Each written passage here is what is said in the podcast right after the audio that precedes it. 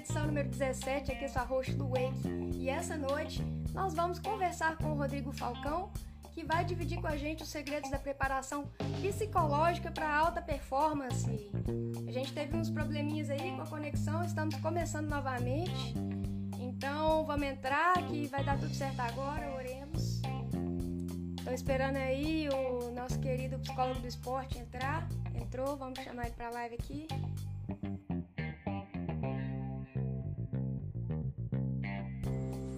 Então, gente, a gente sempre se lembra, né, da preparação física e acaba esquecendo da importante que é a preparação psicológica do esporte. Oi, Rodrigo. Olá. Bem-vindo. Agora, espero que não aconteça nada aqui, né? Vamos lá. Então, gente, agora que não sei quem que entrou aí agora a primeira vez, a gente teve um probleminha técnico e recomeçou aqui a live. Então, já agradeci o Rodrigo pelo, por aceitar o convite aí, para poder participar da live ajudar a gente a entender os segredos aí da preparação psicológica para o esporte. É isso, muito obrigado. Obrigado, Lu, pelo convite. É, não é segredo, né? Na verdade, é ciência e a psicologia é uma área que pode ajudar todos os tipos de pessoas, né? inclusive os atletas. E eu tenho atuado com, com essa parte psicológica, né, preparação psicológica né, com atletas e, e, grupos há quase 18 anos aí. Então tem muita ciência por trás, não é segredo e, e, e é acessível, né, para a maioria das pessoas, né, para todo mundo, na verdade.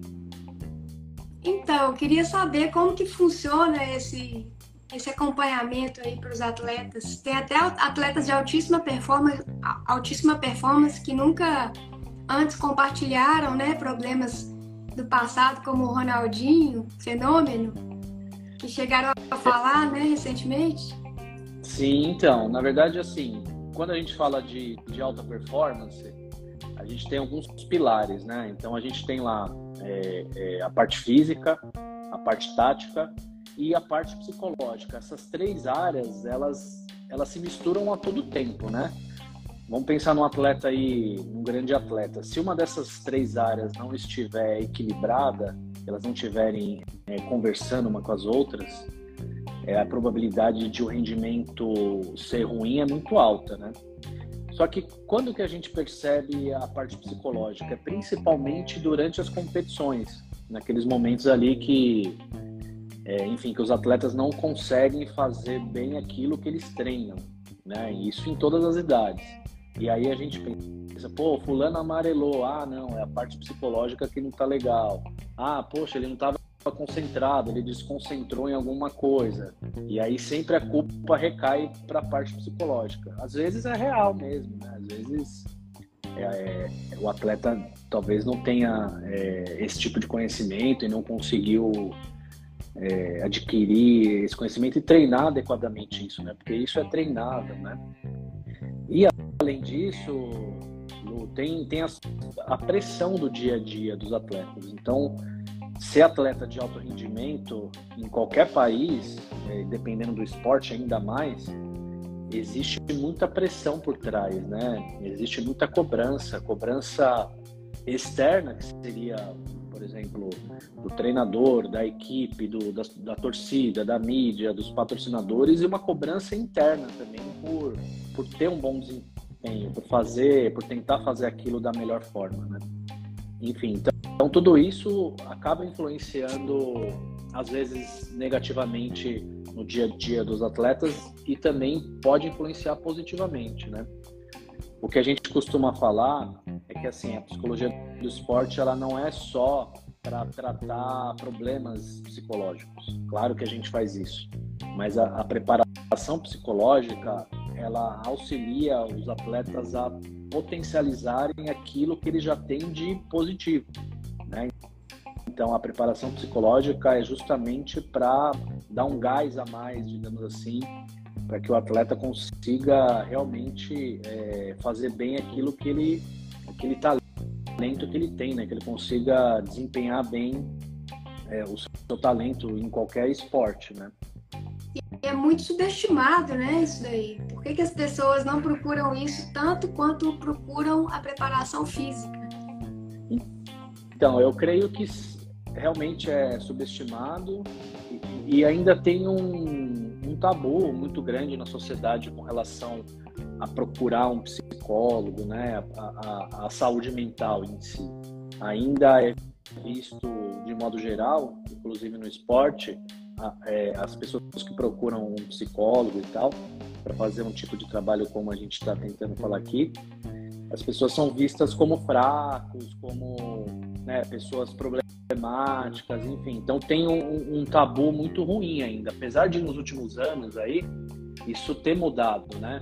É, de quatro anos para cá tem se falado muito em saúde mental, enfim, tudo isso no esporte. Mas ainda eu acredito que tem muito preconceito com, com a psicologia em geral na sociedade e também e no esporte também, né? É, o esporte ainda é um, um âmbito, no geral, um, um pouco machista ainda, enfim, muito conservador para algumas coisas, né? Então, falar de emoções é falar de fraqueza no, no esporte, né? Quando, na verdade, as emoções, se bem trabalhadas, ela pode ajudar o atleta a conquistar os objetivos, né? Eu acredito muito nisso. Isso que a ciência tem, tem mostrado, na verdade. Você tem tido resultado com as pessoas que fazem esse acompanhamento, realmente? Sim, a gente tem resultado. E assim, é bom deixar claro que o resultado ele é de médio a longo prazo, né? Não quer dizer que, poxa, vamos supor que você queira contratar um psicólogo que daqui duas semanas você vai estar, tá, vai tá, nossa, super, hiper, né, motivada e pronta para ganhar tudo. Não é isso, é um processo, né? É um processo, na verdade, de autoconhecimento e, e, e a partir desse autoconhecimento que, que os atletas vão adquirindo ou desenvolvendo ainda mais as habilidades psicológicas que eles já possuem, sabe?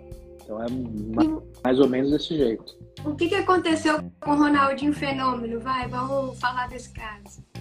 Lá na Copa de 98, você disse? Isso. Perdão.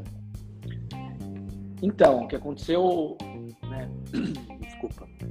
Na época, ele teve uma convulsão, né? E, e aí a gente, a gente, eu digo, né? Quem estava assistindo não, não entendeu aquilo, entendeu muito bem o que aconteceu, né? E conforme os anos foram passando, ele mesmo, ah, recentemente, ele, ele, ele fala com todas as letras que o que aconteceu com ele foi um colapso, né? Foi um colapso psicológico mesmo, devido à pressão que ele estava vivendo naquele momento. Ou seja, ele era o principal jogador do mundo na, naquela época, tava, tinha muita expectativa em cima dele, é, de, de patrocinador, da própria seleção brasileira, né? Enfim, ele era o protagonista do, do, do futebol naquele momento e ele teve uma crise nervosa. E aí a crise nervosa em cada pessoa reage de um jeito. Então, nele provavelmente foi a, as convulsões que aconteceram e tal. Né? E por que, que a gente pode afirmar que é psicológico?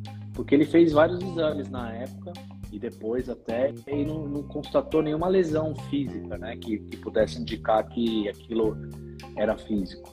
Então, foi, se eu posso dizer, foi um grande estresse que ele teve ali naquele momento que, que causou tudo aquilo, né?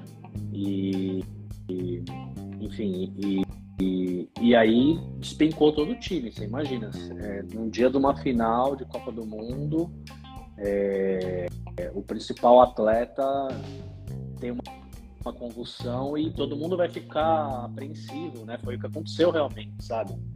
Talvez se ele não tivesse, se ele não tivesse tido aquele colapso, a gente não sabe se o Brasil é, realmente ganharia a Copa, né? A gente não tem essa é, é, a gente não pode afirmar isso, mas com certeza talvez não seria 3 a 0 do jeito que foi, entende?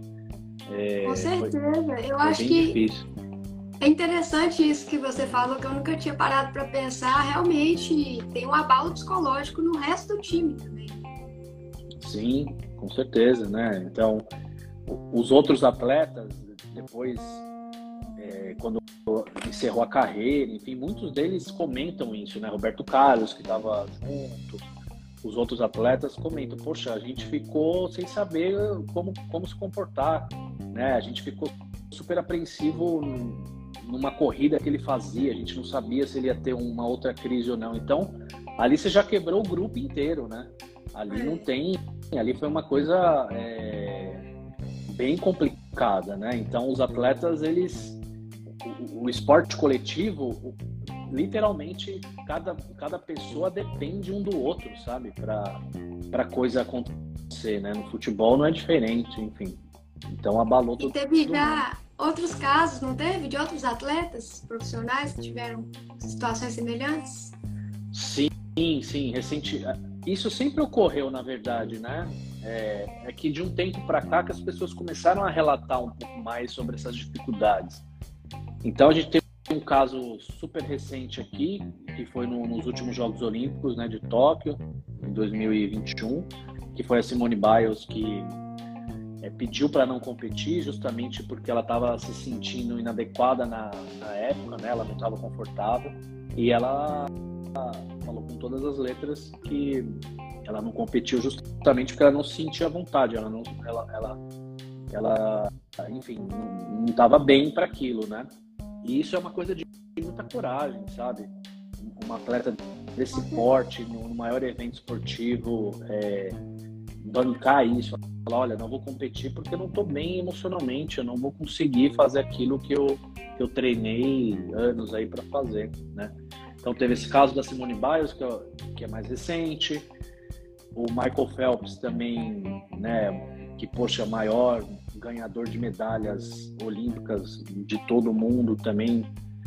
Ele, ele ao encerrar a carreira, ele comenta, né, que ele teve depressão, que ele teve crise de ansiedade, que, que, que foi bem difícil é, os problemas psicológicos que ele enfrentou, enfim, tem até um documentário bem interessante para quem quiser se aprofundar nesse tema, que está na HBO, que se chama O Peso do Ouro. Um documentário que ele fala justamente sobre saúde mental, ele e outros atletas, ah, né?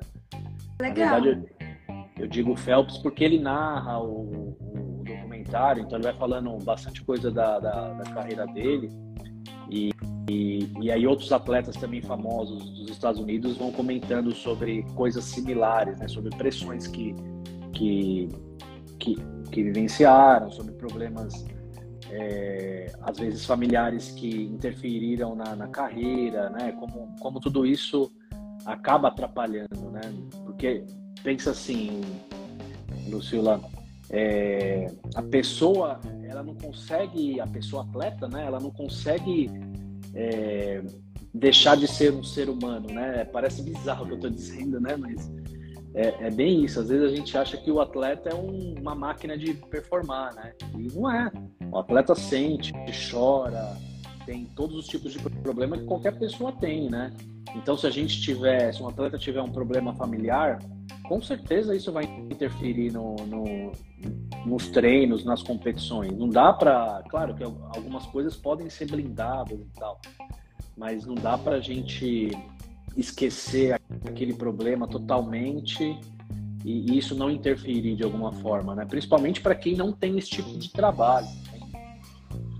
Então, é, existe é uma, uma, uma, questão de mindset também, não tem? Que interfere? Eles falam muito de mindset de crescimento. Sim, sim, o, o mindset de, de, de, vencedor, né? De, de ganhador. Isso é super importante também. Claro, você ter uma postura vencedora, uma postura é, ganhadora, uma mentalidade vencedora ajuda, claro, mas só isso não é o suficiente, entende? Você tem que construir isso no seu dia a dia com treinamento. É, é o que a gente fala, né? Não adianta também a pessoa só ir no psicólogo e não treinar o resto. Né? Você tem que treinar a parte física, a parte tática, a parte mental, né? Que é a parte psicológica. Tudo isso é treinável. Então você tem que cuidar de todas as variáveis para que no conjunto da obra é, você consiga ter um melhor rendimento, né? Então a mentalidade vencedora, o mindset vencedor quer dizer isso mesmo, quer dizer de você chegar no seu limite e, e, também saber se cuidar, né? Saber a hora de, de, de, descansar, a hora de tirar o pé um pouco das coisas, a hora de lazer, a hora de, enfim, de tudo, né? Você tem que ter esse equilíbrio aí na vida do atleta e na vida de qualquer pessoa, na verdade.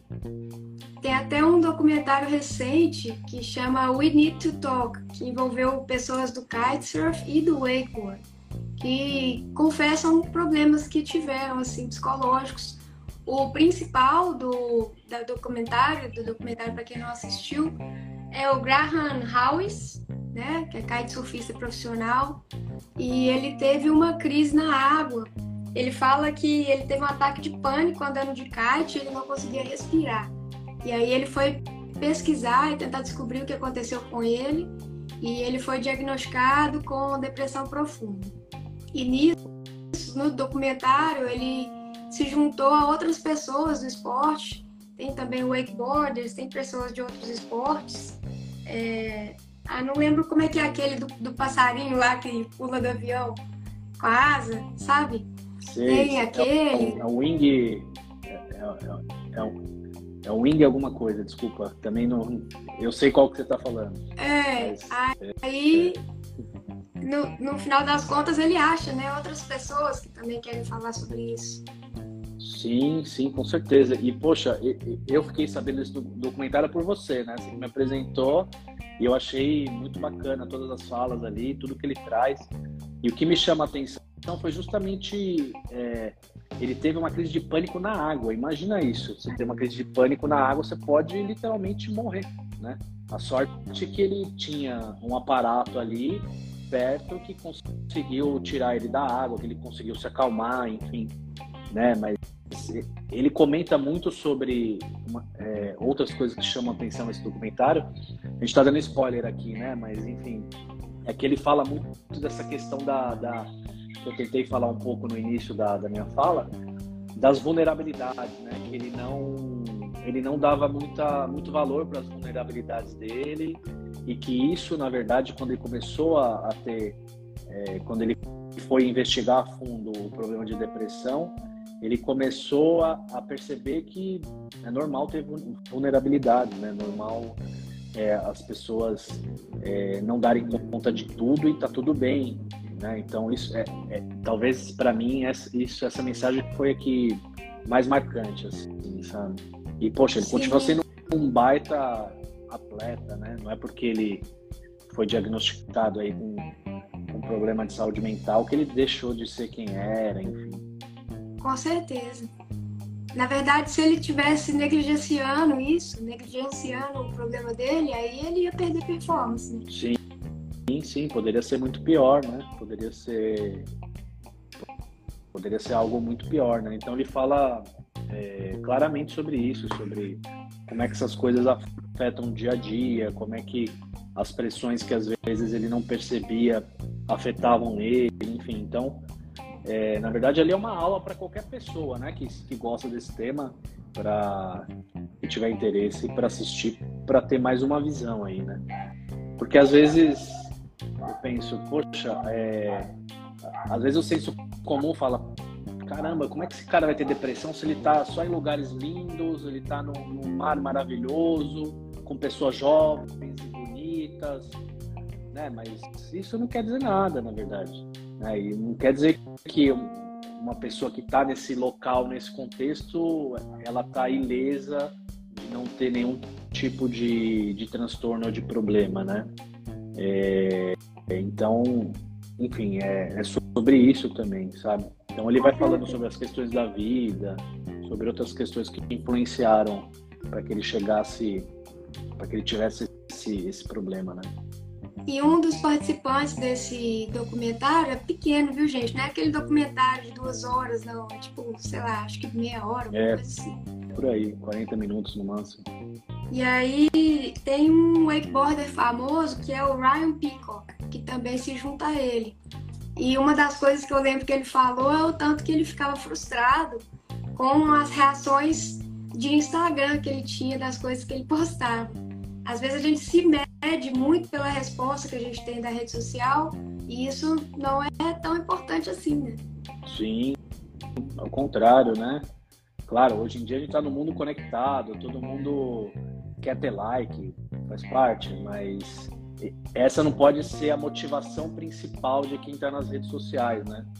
A gente não sabe muito bem ainda é, como funciona exatamente o algoritmo, enfim, né? Então é algo bem, bem complexo, né? Não é, é, é, é difícil até de, de, né, de comentar sobre coisas assim, sabe? ele fala, chega a falar, tipo, ah, eu fiz um vídeo que ficou top, muito top, eu tinha toda uma expectativa. Na hora que eu postei, nada. Ué, ué, ué. Bem pois é. É, às vezes a gente cria essas expectativas, né, de que alguma coisa que a gente teve um tra trabalhão para fazer, poxa, nossa, isso aqui vai viralizar. Mas não tem, não tem muita regra, né, para isso, né, principalmente em rede social. Eu acho que ainda não existe a fórmula mágica aí que que as pessoas gostam para né, viralizar as coisas, né? Então ele ele, ele né, bem lembrado que você disse, ele, ele fala um pouco disso e outras coisas que as pessoas acabam curtindo que ele não gostava tanto. É. E uma coisa também que, que é interessante a gente reparar é como que você tem a sua visão, tipo, muda de você mesmo com base no que os outros estão te dando de feedback na rede social, né? E às vezes você começa a se achar pior. E aí tem um outro documentário curto que chama Beneath the Surface. Agora me fugiu o nome da atleta, uma atleta de kitesurf, de Big Air. E aí ela começa o documentário falando: Ah, do que nós vamos falar hoje? Ah, do meu corpo. O que tem o seu corpo? Como eu nem, nem sempre gosto dele. E ela luta muito com o excesso de peso. Por mais que ela seja muito top, assim, uma rider muito top, ela tem essas questões psicológicas que incomodam ela, não tem tanto conforto de usar biquíni, fica se comparando com outras meninas do kite. Também deve ter uma influência grande aí de rede social.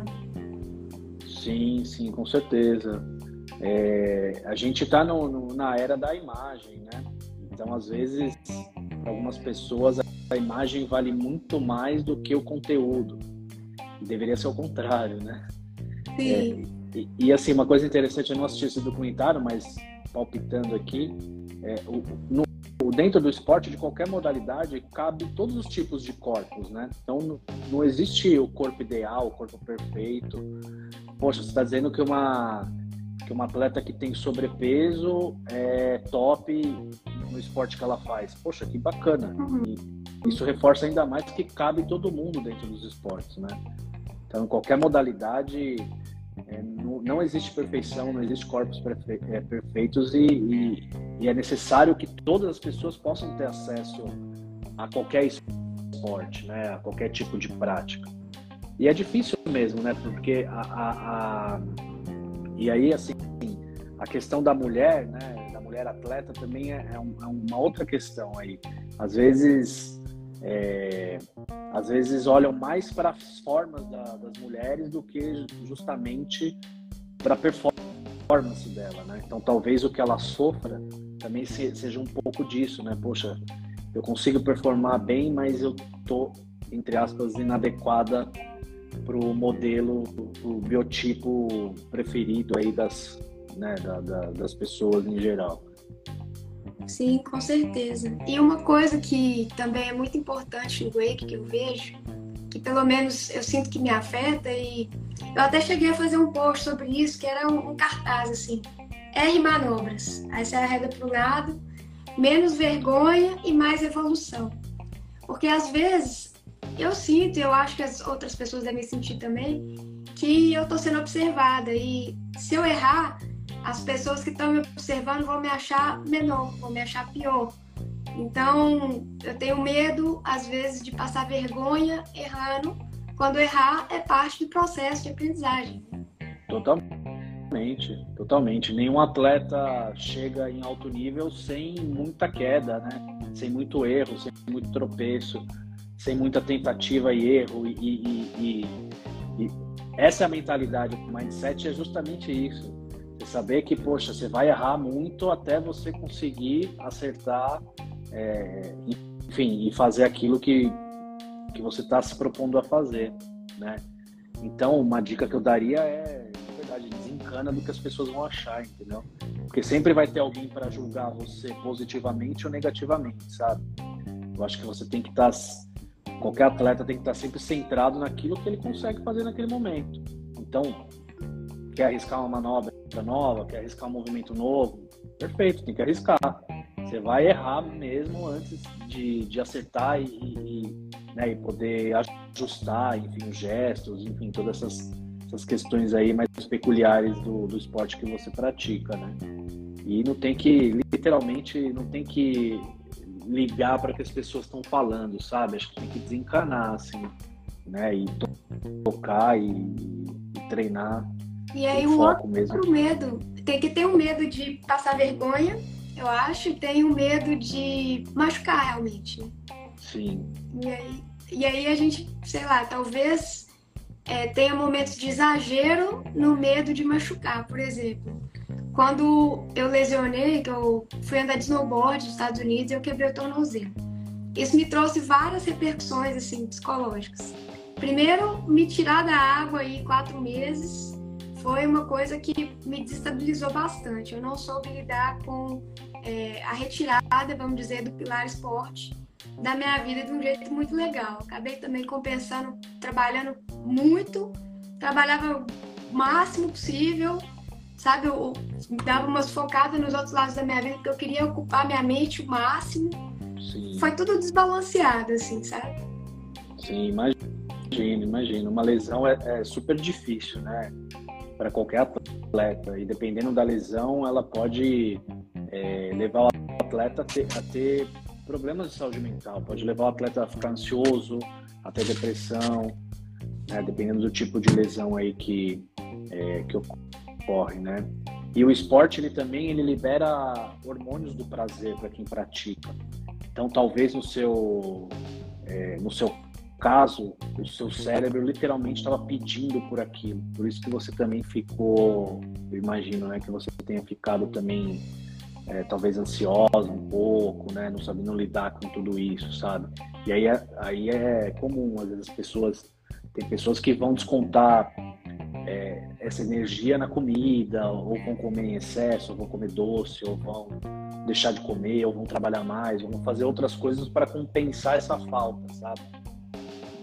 Mas, mas é isso, a lesão também pode trazer ensinamentos importantes, né? A lesão pode trazer autoconhecimento, é, a gente pode é, ressignificar a lesão de uma outra forma, né? não vendo só pelo lado negativo, mas também por um lado de, de evolução, sabe? E, e, e claro, é, tem o medo ele faz parte do, do esporte, né? Ele, e ainda mais em esportes que vocês praticam, né? Que, que vocês estão em contato com a natureza, enfim, que o medo está sempre ali presente, né? Porque qualquer erro pode ser muito prejudicial e até fatal, né? Imagino.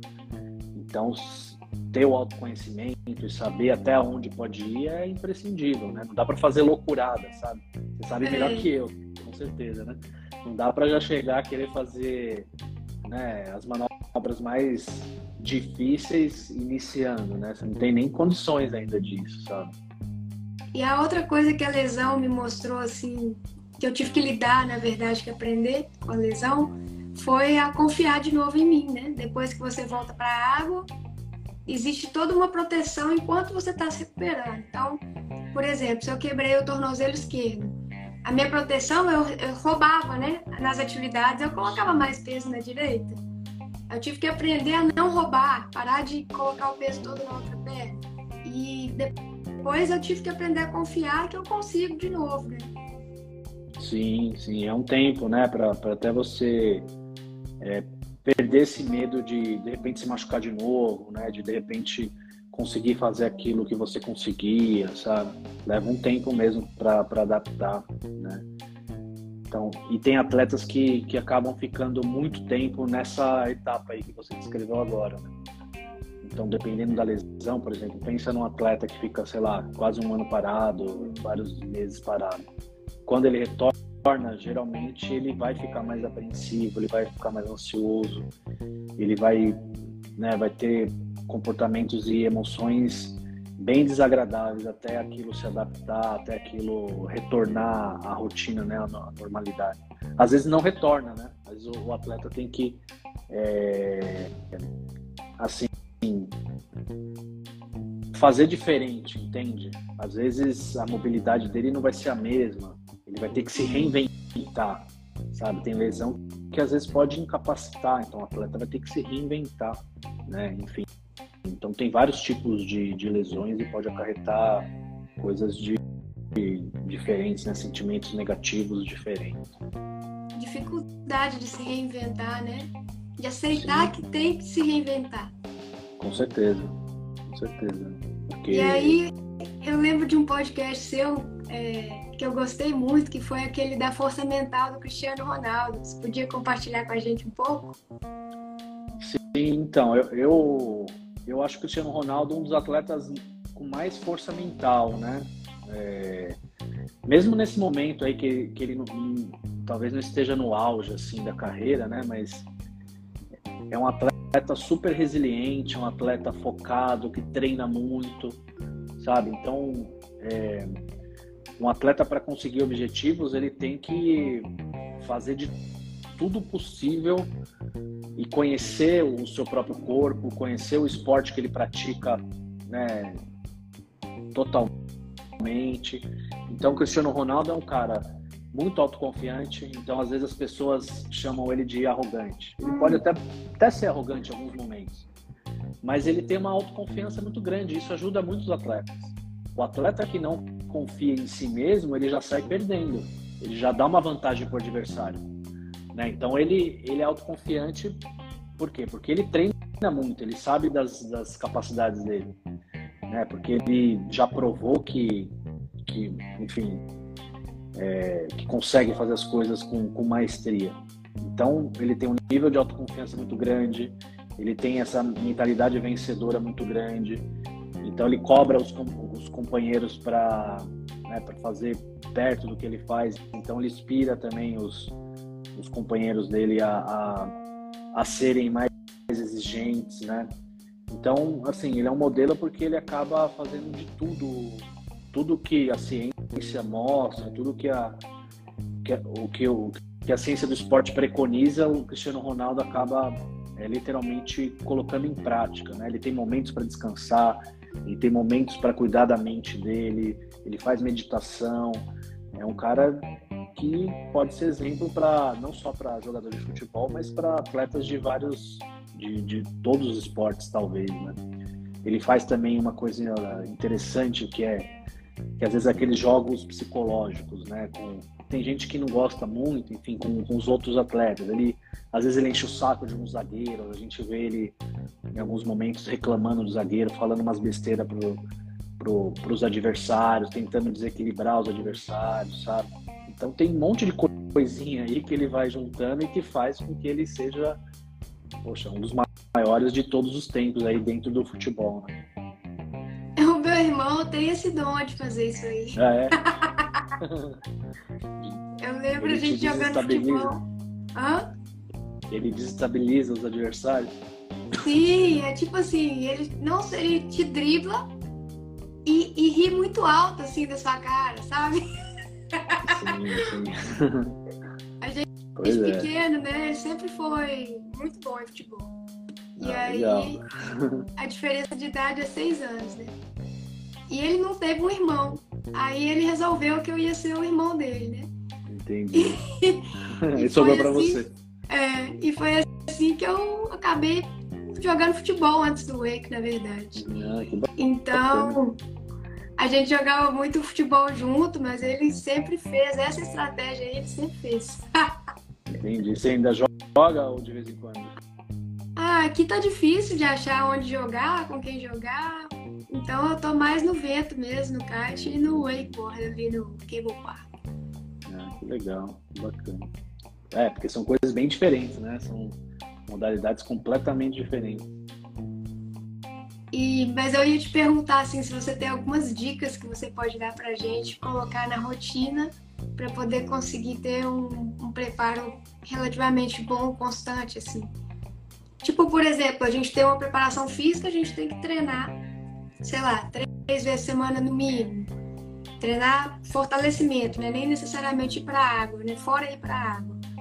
E dieta também a gente já sabe, né? Que tem que ter uma dieta equilibrada, não vai comer o mundo e, e ir todo pesado para água, toda pesada para água lá e achar que vai sair tudo igual, né?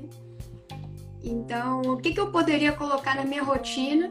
Assim, imagino que é terapia, mas também imagino que haja algum hábito, alguma coisa que eu possa fazer. Então, duas coisas que eu acho que ajudam bastante é, os atletas, né? A primeira coisa é tentar ter momentos de, de meditação, assim, de técnicas de meditação, respiração, enfim. Que pode ser antes do treino, pode ser depois de um treino, mas é legal, sei lá, mesmo que seja cinco minutos por dia, sabe?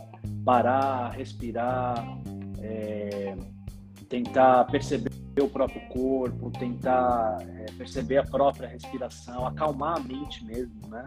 Então isso é muito importante assim para todos os atletas, sabe? É, e também durante o, o, o, os treinos usar a respiração, porque a respiração ela ela literalmente ajuda a gente a baixar a adrenalina, a gerenciar estresse, a quando estiver muito nervoso, a, a, conseguir controlar um pouco as emoções negativas, a controlar o medo. Então, a respiração é uma arma que é gratuita, né? Uhum. É só aprender a fazer isso direito, sabe? Então, primeira coisa é respirar. E outra coisa, tem uma técnica que muitos atletas utilizam que se chama visualização, que é que é literalmente é, usar a imaginação para o alto rendimento. O que, que, seria isso? Por exemplo, eu vou usar você como exemplo, tá? Vamos supor que você queira é, se preparar para uma, uma competição e, e você está experimentando uma, uma manobra nova. Se você parar todos os dias e pensar naquilo que você tem que fazer, fechar os olhos, literalmente, pensar naquilo que você tem que fazer, nos gestos que você tem que fazer, em como você vai entrar na água, enfim. Né? Imaginar você executando aquele movimento, isso já vai ajudar o seu cérebro a lidar com aquilo quando você for fazer na prática. Ou seja, você já está mandando estímulos para os seus músculos, mesmo que os estímulos sejam é, ainda pequenos, né? porque é diferente de fazer o exercício, de imaginar o exercício, mas você vai estar tá imaginando, você já vai estar tá estimulando aqueles músculos a se movimentarem. Então isso facilita a aprendizagem, isso acalma, né? Então, por exemplo, é, você falou do Cristiano Ronaldo agora há pouco. Essa é uma técnica que ele utiliza, que é a visualização. O Michael Phelps, ele também, no documentário dele, ele fala que ele se imaginava é, nadando o tempo inteiro, né? Por exemplo, ele, vamos supor que, que a prova dele durasse, sei lá, 30 segundos. Então ele imaginava os 30 segundos, como é que ele ia fazer as braçadas, que horas que ele ia respirar. Ele já exercitava isso na cabeça dele antes de entrar na piscina. Então todo atleta pode respirar e visualizar. São coisas super simples. Claro que quanto mais tempo e mais, é, mais prática, isso vai se aprimorando também, né? É, mas isso são técnicas que são super úteis e, e, e fácil de, de fazer. E reservar, por exemplo, cinco minutos para meditar por dia e mais cinco minutos para visualizar, dentro de um dia não vai matar ninguém, né? E com o tempo vai aumentando um pouquinho, sabe? Eu acho que essas coisas ajudam muito. E você tem dicas para conseguir meditar? Uma pessoa super agitada, assim, que não consegue, fica, por exemplo, meu cérebro não para muito fácil, não. Eu devo ter que fazer isso mesmo. Mas eu não sei como que eu desligo ele. Então, primeira coisa é, é indo aos poucos, né? Não adianta querer meditar já meia hora, 20 minutos, é indo aos pouquinhos. Então, uma coisa que tem que fazer é parar. Parar em algum lugar calmo, tranquilo, pode ser sentado, pode ser deitado. E aí você coloca a sua mão no seu, na barriga, né? E você pode tentar, é, conforme você vai respirando, você vai prestando atenção na sua respiração ou na sua mão subindo e descendo, sabe? Então essa é, uma, é um, é um tipo de coisa que dá para fazer. É claro que vão vir vários pensamentos, né? Quando você está parado assim, poxa, você vai pensar na live que você tem que fazer, você vai pensar no almoço, você vai pensar em não sei o quê. É, é impossível a gente não pensar. Mas o que eu estou querendo dizer é para, em vez de você de, de, vir um pensamento e você dar corda para aquele pensamento, o que você tem que fazer é deixar o pensamento ir embora, entende? Entendi. Então, por exemplo, além disso, prestar atenção na respiração. Se vier um pensamento, por exemplo, poxa, o que, que eu vou comer no jantar e tal, tem que ir no banco, eu tenho que fazer isso, fazer aquilo. Né? Ah, você pensa, putz, tá bom, é verdade, tem que fazer isso depois, poxa, vou, pensar, vou, vou voltar minha atenção para a respiração. E assim vai, entendeu? Um trabalhinho. Né? O começo é difícil, né? mas com tempo isso é possível de, de se desenvolver, porque é um treino, literalmente é um treino. Então você pode é, começar com um minuto, por exemplo, e depois você ir aumentando um pouquinho. Minuto, minuto e meio. Depois de uma semana vai para dois minutos, dois e meio, até você ir se habituando. Cinco, seis, entende? Eu gostei muito dessa técnica aí. Vamos pensar aí no campeonato de wake, né? Visualizar a passada, aí visualizar a passada, se for antes de dormir já era. Tem que ser de dia. Aí já dá, né? Poxa, até, até aproveitando a oportunidade, você citou meu podcast, eu tenho um, um, episódio que fala disso lá, de meditação e um só de visualização. Para quem tiver interesse. Uhum. Tem um episódio só de visualização. Tem, de visualização, de meditação, você acha. Aí eu falo com um pouco mais de, de um pouquinho mais aprofundado, enfim. E dá para dá para seguir aquele roteirinho lá, né? Mas é, é algo simples de, de, de, fazer, não é difícil. É, porque a gente tem, a gente já tem essa capacidade de imaginar. Uhum. Talvez a gente, quando a gente é criança, a gente usa isso muito, né? E conforme a gente vai crescendo, a gente vai ficando adulto, a gente deixa um pouco de lado, mas é uma capacidade de qualquer ser humano, imaginar situações. Né? Então, poxa, é, é, é algo quase, é, quase não, é algo natural que todo ser humano tem, imaginar situações. É que geralmente a gente imagina situações negativas, né? A gente não tem o hábito de imaginar situações positivas. O que eu estou falando é para a gente imaginar situações positivas. E se vier um pensamento negativo, você pode é, neutralizar esse pensamento e pensar numa solução para aquilo, sabe? E você acredita naquela história toda que eles falam não usar palavras negativas? Então, por exemplo, não é não irei cair, é vou conseguir. Sabe? Sim, é mais, é mais produtivo, com certeza. É mais produtivo do que o usar o não. Sim, com certeza. Eu não, assim, eu não acho que isso seja uma. É, é que quem falou não antes não vai dar. Que, que, enfim, que seja um. Como é que se chama? Uma superstição, não é isso. Mas se a gente usar, tiver uma mentalidade mais positiva, é melhor. Info, é, reforça a mentalidade positiva. Né? Isso. Eu não, eu não, quero que isso fique parecendo uma superstição. Ah, não posso falar o não antes e tal. Não é isso que eu estou dizendo. Mas quanto mais positivo e objetivo aquilo que a gente deseja, é melhor, né? Ao invés de pensar, poxa, eu quero ser campeão, sei lá, da, do Campeonato Brasileiro que é uma coisa que não depende só de você. O que, que você pode pensar para atingir aquele objetivo? Primeira coisa, é treinar mais, treinar todos os dias, é, treinar duas horas. Entende? São pequenos, pequenas metas, funcionam muito mais do que metas muito grandes, longas, que não dependem só de você. Se tiver metas diárias e pequenas, é muito mais fácil de, de conseguir atingir objetivos. É muito mais palpável isso. Né? Legal, gostei. E, gente, para quem não sabe, o podcast do Rodrigo é no Spotify, Psicologia no Esporte. Tem isso. episódios muito legais. Ele está em todas as plataformas. Mas ah, tá, tá tem outras plataformas. Sim, tá no, tá no Apple, tá no Deezer, tá em todas as plataformas. É, que eu achei lá no Spotify, mas aí quem gosta das outras plataformas também tá tendo, viu, gente? E tem mais alguma dica, assim, para a galera do Wake, para a galera do kite, que você gostaria de dar?